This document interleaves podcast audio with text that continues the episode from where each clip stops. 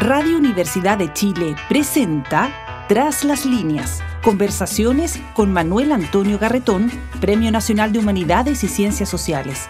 Programa producido en el Departamento de Sociología de la Universidad de Chile con el auspicio del Centro de Estudios de Cohesión y Conflicto Social, COES.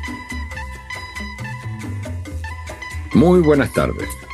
Bienvenidos y bienvenidas a Tras las líneas, el programa semanal que ofrece el Departamento de Sociología con el auspicio del Centro de Estudios de Conflicto y Cohesión Social, COES, y en que examinamos los problemas que nos afectan, que enfrenta nuestra sociedad, también sus expectativas y esperanzas, desde la perspectiva de las ciencias sociales.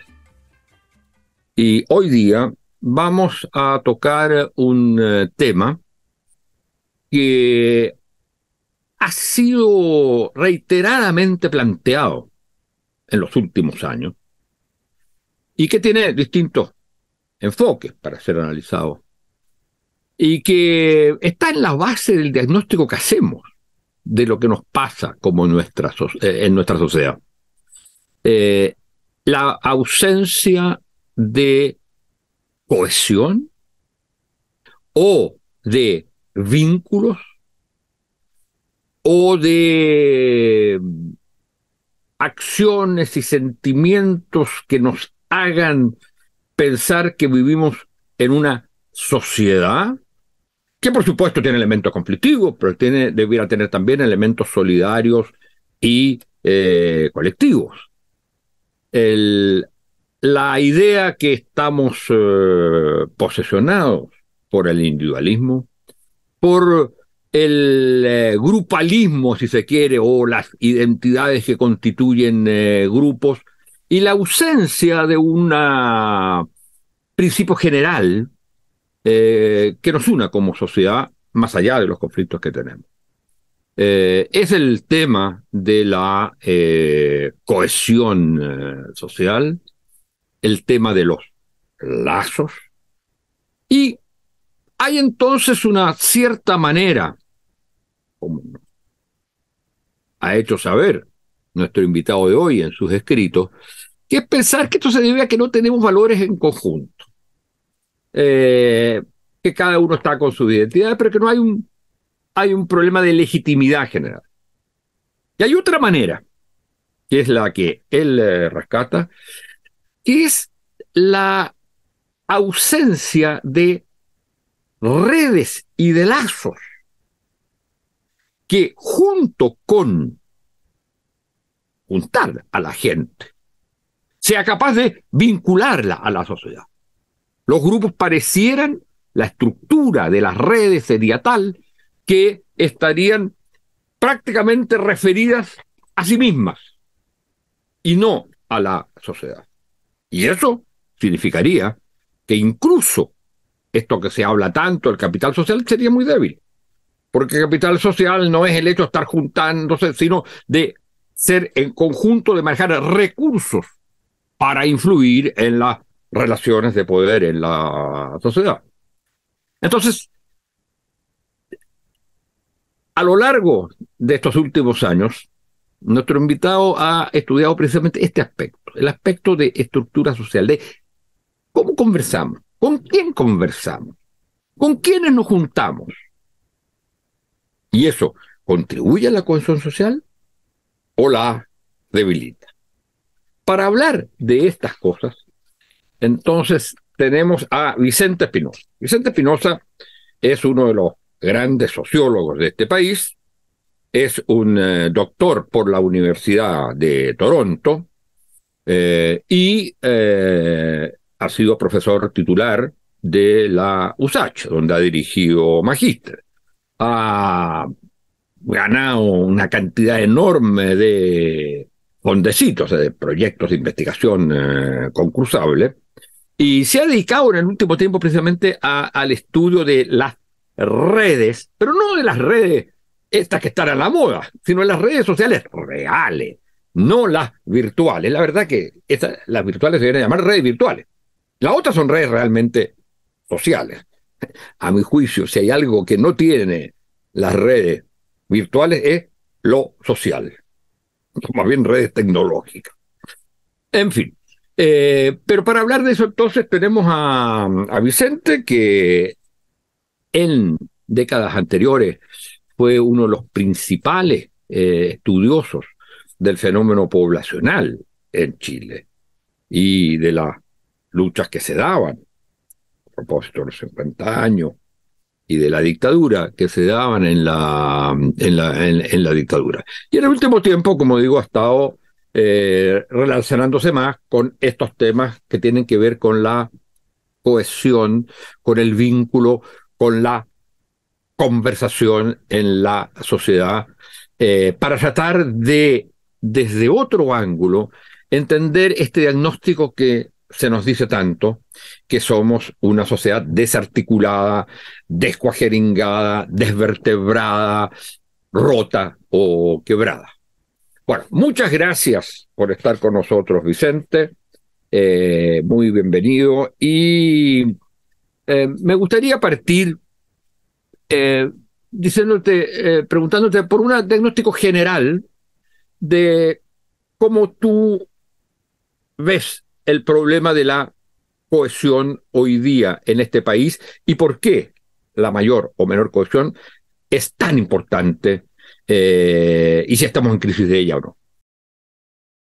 Hola, Manuel Antonio. Eh, un gusto conversar contigo. Muchas gracias por la invitación y probablemente esté una conversación que nos debemos hace mucho rato, ¿ah? de, de, poder conversar sobre este, eh, sobre este tipo de temas con el gran sociólogo chileno, Manuel Antonio.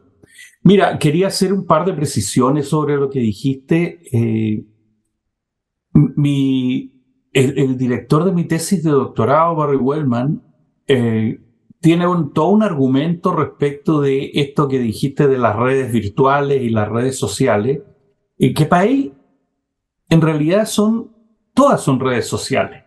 Y él hizo un experimento porque cuando estaba apareciendo esto de la banda ancha, eh, logró conseguir que en un barrio que se estaba construyendo en Toronto, cablearan una parte de esa población y la otra parte la dejaran sin cable, y mandó uno de sus estudiantes de doctorado, que no fui yo, sino que era alguien más joven que yo, eh, Keith Hampton, a hacer observación antropológica en, el barrio. Eh, y mirar si acaso, porque en ese tiempo existía la idea de que tú tenías una personalidad cuando estabas en línea y otra personalidad cuando estabas eh, cara a cara con la gente. Y en realidad lo, que descubrió, o sea, los estudios que publicaron, y hay libros sobre eso muy interesantes. Eh, Manuel Castells capitalizó mucho sobre ese trabajo eh, experimental. y lo que descubrió es que en realidad uno no cambia mucho. o sea, si uno es sociable, así cara a cara, también es sociable en las redes. Eh, si uno es retraído eh, cara a cara, también es retraído en, la, en las redes, sino que más bien ambas dimensiones se potencian eh, entre sí. Entonces quería hacer esa, esa precisión porque yo también, bueno, yo, yo, uso, como, como tú sabes, más bien estoy hablando de sistemas reticulares para no enredarme con el lío cuando uno dice que uno está haciendo análisis de redes sociales, piensan que uno va a hablar de TikTok, de Twitter, de Facebook, etcétera, que sí podríamos hacerlo, pero lo que me interesa es más cómo ese tipo de análisis se aplican al a, la, por ejemplo, a la cohesión social, y es efectivamente lo que me he dedicado eh, en, los últimos años. Te podría dar una hacer una historia más larga para mostrarte que eh, esto, que no hay un corte respecto de los estudios que hice con eh, con respecto a los pobladores, sino que lo que hay es más bien la búsqueda de cuál es el sustrato estructural de, la, de las organizaciones sociales y de, las, de, movilizaciones de, de pobladores. mi perspectiva respecto a la cohesión social es relativamente diferente a la que se usa dominantemente en Chile y en otros países del mundo en el sentido que hay, mucha gente que entiende la cohesión social como una especie de moralidad generalizada. sea, eh, para Durkheim la cohesión social era igual al patriotismo. Eh, o sea, vale decir una adhesión a ciertos principios eh, o valores generales que hacían que la gente estuviera dispuesta a ser solidaria e incluso entregar la vida por la, por la patria. yo tomo una perspectiva un poco eh, distinta porque no creo, como los sociólogos del vínculo social, eh, más bien culturalistas, que eh, uno se vincule a la sociedad como si la sociedad existiera independientemente de lo que uno hace. o sea, efectivamente uno estudia sociología porque hay una realidad que va más allá de la experiencia inmediata. Entonces, cuando uno, el, el tema es que cuando uno conversa con otra gente, eh, no solo está conversando con otra persona, sino que a través de eso está construyendo un sistema de relaciones. Porque esta persona a su vez conversa con otro que yo puedo conocer o no conocer, que me lo puede presentar, con quien eh, puedo establecer relaciones o puedo romper relaciones. Eh, y eso es lo que va constituyendo lo que llamamos ahí una estructura social, vale decir que eso no es independiente del resultado de mi acción, y no hay una restricción en términos de que yo tenga que tener ciertos valores para poder eh, eh, realizar ese tipo de, eh, de acción. En ese sentido, la, la mirada que hay, por ejemplo, cuando en Chile se diagnostica déficit de cohesión social, se mira a la individualización como si fuera atomización. Y en realidad, desde mi, desde mi perspectiva, la individualización, lo que hace individual, lo que hace única a una persona, es que es capaz de establecer relaciones muy diferentes y eh, eh, muy diferentes de otras personas. Y las personas no son iguales en la medida que pertenecen a sistemas, eh, a que tienen su propio sistema de relaciones. Pero entonces, la individualización no significa que alguien rompe el vínculo con el resto de la sociedad, sino que lo puede, lo materializa de una forma, de una forma diferente. Pero ahí, ahí, hay un punto, porque ese es uno de los puntos que tú señalas que yo creo que, que es importante como explicarlo bien. O sea, hay el, hay una explicación de la falta de cohesión, ¿no es cierto?, por el individualismo. Eh, lo que tú señalas, y el individualismo tiene como eh, una, una, cierta dimensión, que es el aislamiento.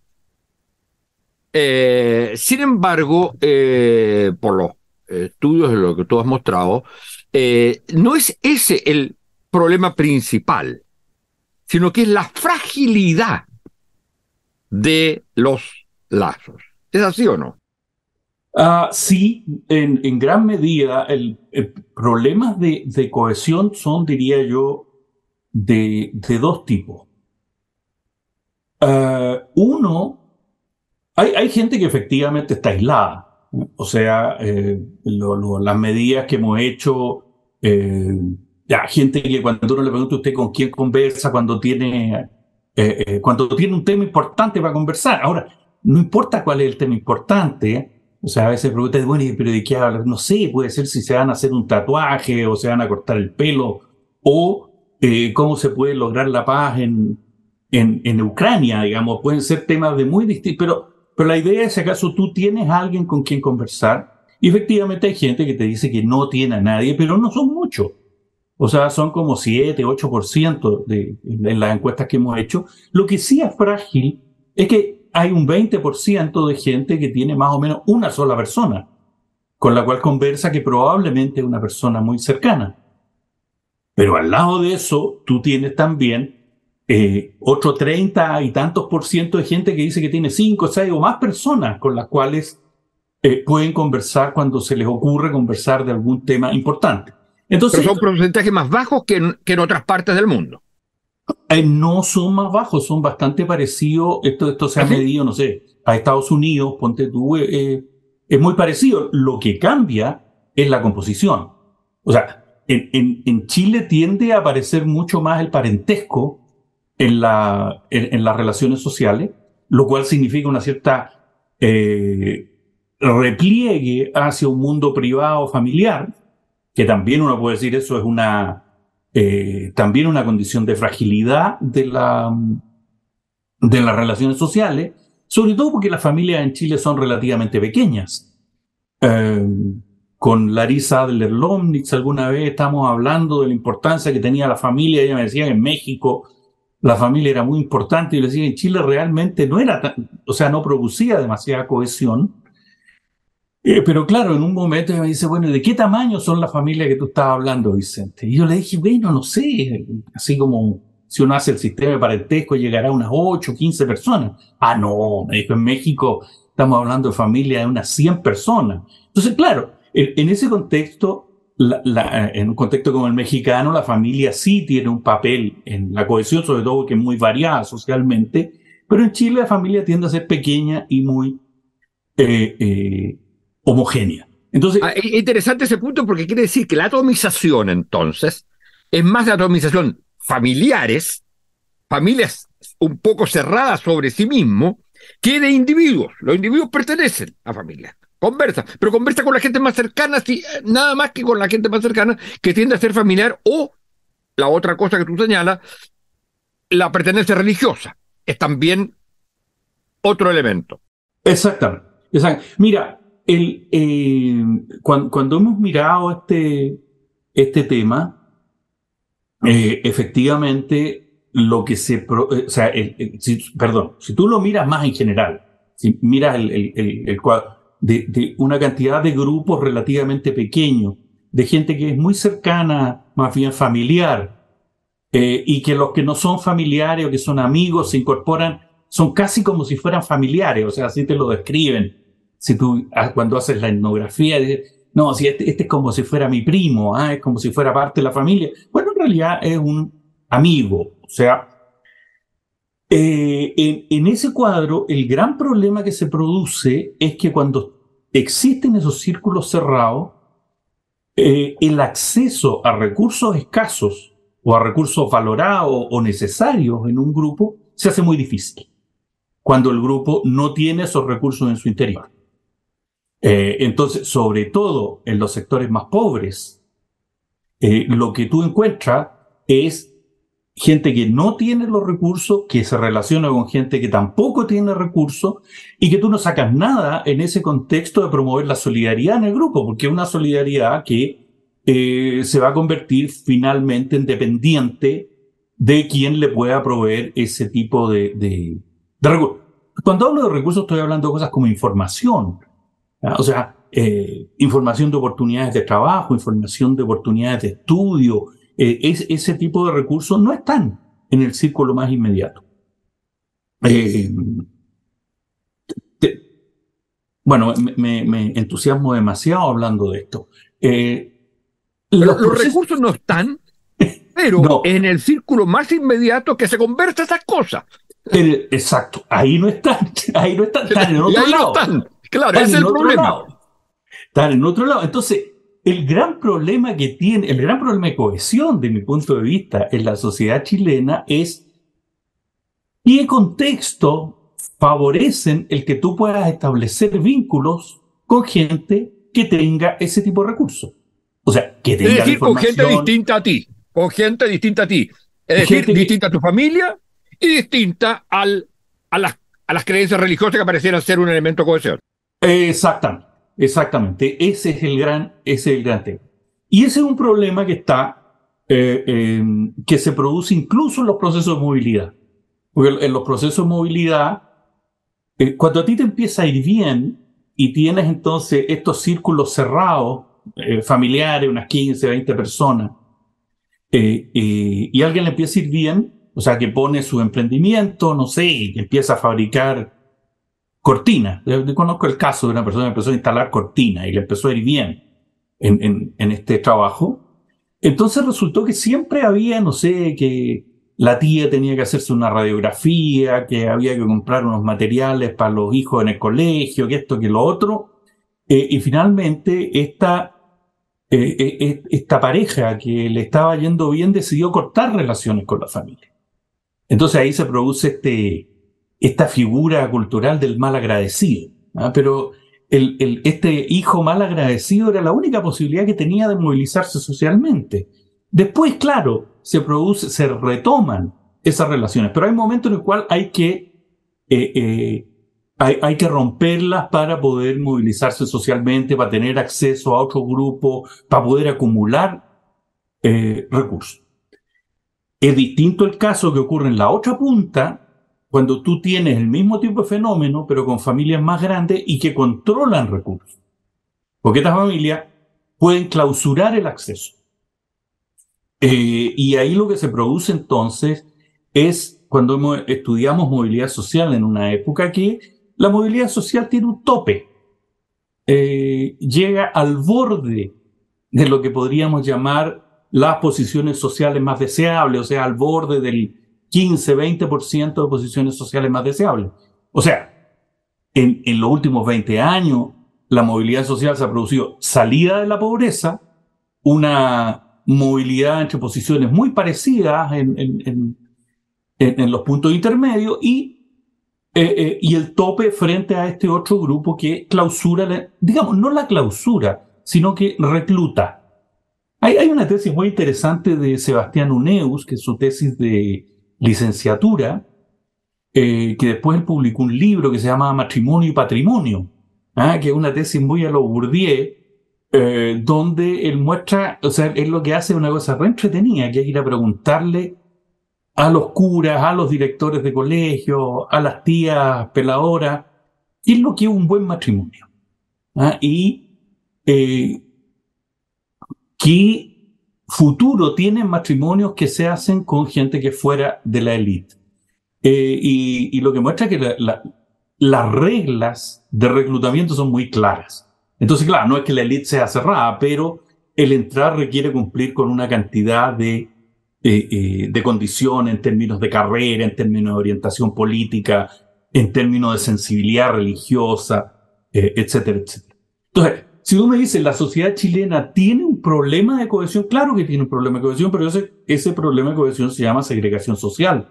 O sea, se llama que no existe un equivalente a lo que fue la universidad de los años 60. O sea, la Facultad de Derecho de la Chile o la Facultad de Ingeniería de la Chile, donde tú tenías gente que estaba ahí simplemente porque tenían los méritos para estar y que provenían no, de, no de entornos sociales, no necesariamente eh, eh, estaban los hijos de obrero y los hijos de campesino ahí escasamente, pero tenía gente que venía de, provincia, eh, tenía gente que era hija de empleados, tenía gente que era hija de comerciantes, gente que era hija de otros abogados, de otros ingenieros, etc. Y, y se producía entonces un contexto que yo creo que en gran medida la universidad todavía lo ofrece para desarrollar un tipo de relaciones que permitían o que favorecían la cohesión social. Pero eso no debería ser aún mayor actualmente en que hay, eh, se pasa de un porcentaje de 7 a 10% en aquella época de estudiantes en la, digamos, en la universidad a más del 50%. Así es, así es. Eh, y, y, es lo que vemos nosotros. O sea, cuando vemos qué diversidad tienen las redes sociales, os vale decir, sigamos con esta pregunta de con quién conversa, aunque las herramientas varían un poco y hay algunas un poco más complejas para poder eh, registrar eh, mayor variación en, el tipo de redes, pero cuando uno hace es ese tipo de, eh, de pregunta, efectivamente el contar con más educación es algo te da oportunidades de tener redes más grandes y más variadas. Eh, por supuesto. Eh, ahora, eso es una oportunidad para, un segmento de la población. O sea, porque claro, la cifra del 50% es para la gente que está en el primer año, pero eh, si tú miras qué porcentaje de la población tiene una profesión universitaria, andamos por el 20%. Pero sí, o sea, eso es una buena noticia. Ahora, lo que está ocurriendo, pero eso lo digo así como conjetura, eh, es que, claro, se empieza a producir una competencia que está reflejada por esta eh, esta crítica de que los contratos no son meritocráticos, etcétera. O sea, toda esta crítica a la meritocracia uno la puede interpretar como alguien que ha obtenido título profesional eh, y que no logra entrar en los círculos donde aparentemente hay mejores eh, oportunidades. Pero, o sea, cuando... Eh, a ver, pero eso significa, para, para, para tratar de entender bien, significa que el hecho de haber pasado por una instancia como son como la educación en general y sobre todo la educación eh, superior, digamos, cualquier tipo de educación superior, que significa estar con muchos o muchas distintos y distintas a ti, que una vez que terminaste esa etapa, tú vuelves a conversar con los que son iguales a ti. Ah, sí y no. O sea, sí, porque la, vinculación con la familia no, no, se rompe, en, el caso de, los estudiantes. Eh, pero también tú estableces una cantidad de relaciones que se mantienen. establece relación con profesores, por ejemplo. Eh, establece relación con estudiantes que son distintos a ti y que, eh, que siguen siendo tus amigos. Eh, bueno, entonces yo no estoy tan claro de que uno pueda decir que en la universidad tuve un momento en el cual me pude relacionar con gente distinta, pero después perdí la oportunidad. lo que pasa es que cuando tú no cuentas con de nuevo, los contactos que te dan acceso a círculos sociales más distantes, es más difícil que tú puedas ejercer tu profesión en un contexto más favorable. Pongámoslo de la siguiente manera, con un ejemplo. El, ingeniero comercial, hace 15 años, ¿ah? el, ingreso del ingeniero comercial era más del doble, digamos, a los 5 años de haber eh, terminado su carrera, era más del doble de lo que es el ingreso del ingeniero comercial hoy día. Pero obviamente no todos los ingenieros comerciales hoy día tienen eh, eh, eh, el, ingreso más bajo. Quienes tienen posibilidad de acceso a, círculos más distantes donde hay mejores ocupaciones, ellos tienen ingresos más altos. Entonces, bueno, ahí sí se produce un proceso de exclusión y de, y, de segregación, porque los reclutamientos son muy estrictos ahí. ¿Y cómo, ¿Cómo se sale de, eh, de esta situación de una sociedad con ausencia de cohesión, no solo por el tema del aislamiento, que no sería el tema central, sino por la existencia de, eh, de un contexto en el cual los grupos se autorrefieren los distintos grupos eh, y no, eh, no se amplían, para decirlo en tus términos, las conversaciones, que es lo que permite tener los recursos para eh, integrarse, digamos, a la sociedad o integrarse como conjunto en la sociedad. Sí, ah, a ver, yo creo que una cosa que tiene que partir desde pongo un ejemplo. Eh, cierta vez estuve en, Argentina en un congreso en... Eh, era en... No me acuerdo si era en Mar del Plata o Bariloche, pero bueno, no era en Buenos Aires, ni, eh, sino que era una ciudad más bien de, provincia. y había un, un campeonato de voleibol, de infantil. Entonces tú tenías ahí una cantidad de niños que, y niñas que jugaban voleibol que tenían, no sé, 9 años, 12 años, 14 años, y que venían de los lugares más diferentes de la, eh, de, la Argentina. Ah, yo, ese tipo de iniciativas yo lo miraba y decía, bueno, esto sí tiene que producir ah, algún tipo de encuentro, algún tipo de intercambio si uno lo desarrolla como una política más, eh, más sistemática, porque te, te, da la oportunidad de encontrarte con gente que es, eh, que es distinta a ti. Y supongo que a los padres también les ocurrirían cosas, eh, cosas parecidas.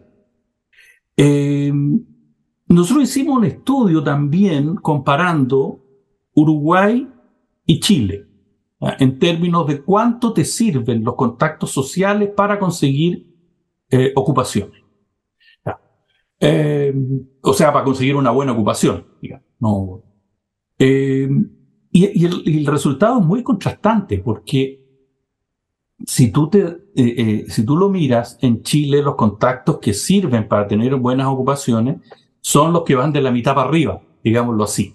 O sea, si tú tienes contacto de gente de alto estatus, entonces eso mejora notablemente tu posibilidad de entrar a una buena ocupación.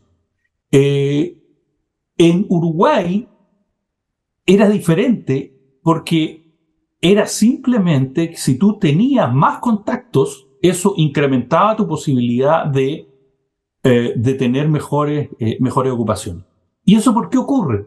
Porque en Uruguay es mucho más fácil llegar desde cualquier punto de la estructura social a otro punto.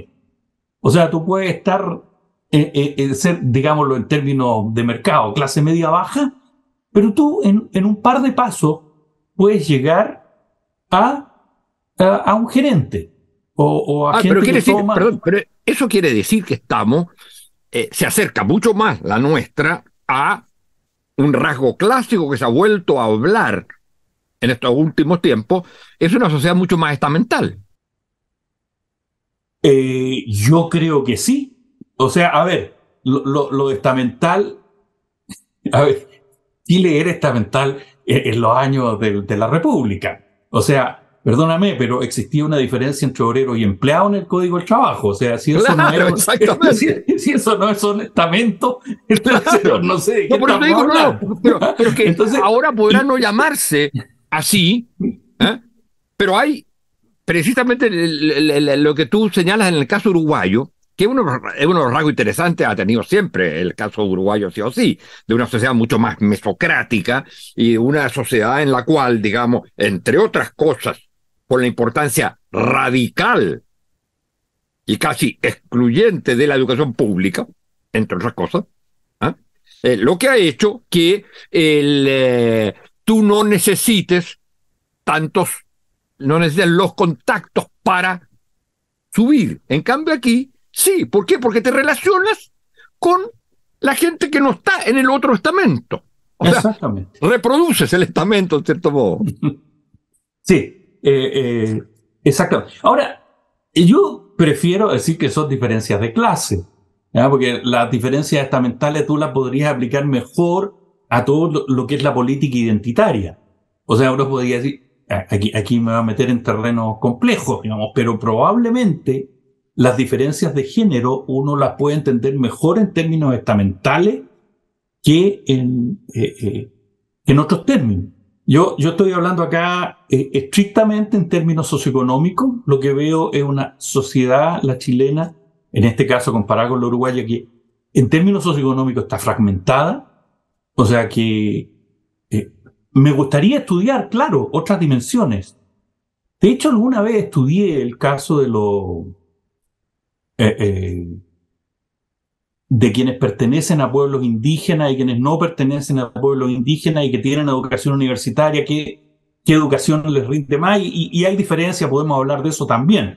Pero en, en, este caso, en el caso de este estudio, es básicamente una diferencia entre que en Chile, si tú no tienes contactos de la mitad para arriba, las chances de que obtengas un buen empleo son mucho más bajas, mucho más, perdón. Sí, claro, dije que no tengan. Eh, las chances son más bajas que si tienes contactos de la mitad para arriba. Eh, en Uruguay, sí. Pero es que tenemos, se nos está acabando el tiempo. Yo quería terminar con una pregunta, con una última cosa que me pareció muy interesante y es eh, que en este tema de la cohesión eh, hay una diferencia importante generacional. O sea, no está solo el tema de la segregación económico-social, sino el tema generacional, donde habría una mayor proclividad en las generaciones actuales, de los 30 años o algo así, a una mayor cohesión que las poblaciones mayores de 50 o de 60 años. ¿Es así? Sí, así es, así es. O sea, sobre todo porque, por lo que tú apuntabas antes, por el tema de la, de la educación. O sea, cuando hay una gran parte de la población que sale del mundo del hogar, eh, tiene otro ámbito para socializar que es la escuela, o el instituto, o la universidad. Eh, y eso, claro, establece eh, relaciones mucho más estrechas en, términos generacionales. Sí, efectivamente, nosotros cuando con Matías Vargas y Alejandro Plaza estudiamos eso, pudimos ver el fenómeno, que la gente de más edad se relaciona entre ellos y tienen... Hay una brecha generacional ahí, sí, por supuesto. Bueno, desgraciadamente hemos llegado al final del programa.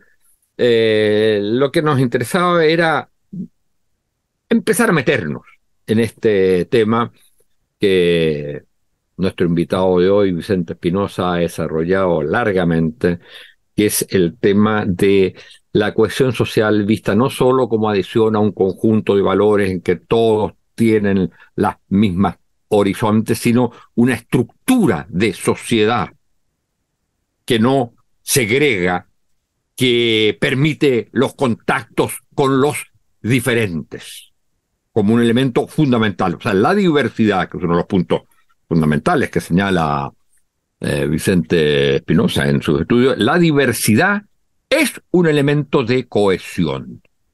La homogeneidad, al contrario, por, por, difícil, eh, por raro que parezca. Sí, por paradojal que sea el, verlo así, pero así es. muchas gracias, Vicente, por haber estado con nosotros. Muchas gracias a ustedes, señores y señores, auditoras y auditores, y será hasta la próxima semana. Bueno, muchas gracias, Manuel Antonio. Radio Universidad de Chile presentó Tras las líneas, conversaciones con Manuel Antonio Garretón, Premio Nacional de Humanidades y Ciencias Sociales. Programa producido en el Departamento de Sociología de la Universidad de Chile con el auspicio del Centro de Estudios de Cohesión y Conflicto Social, COES.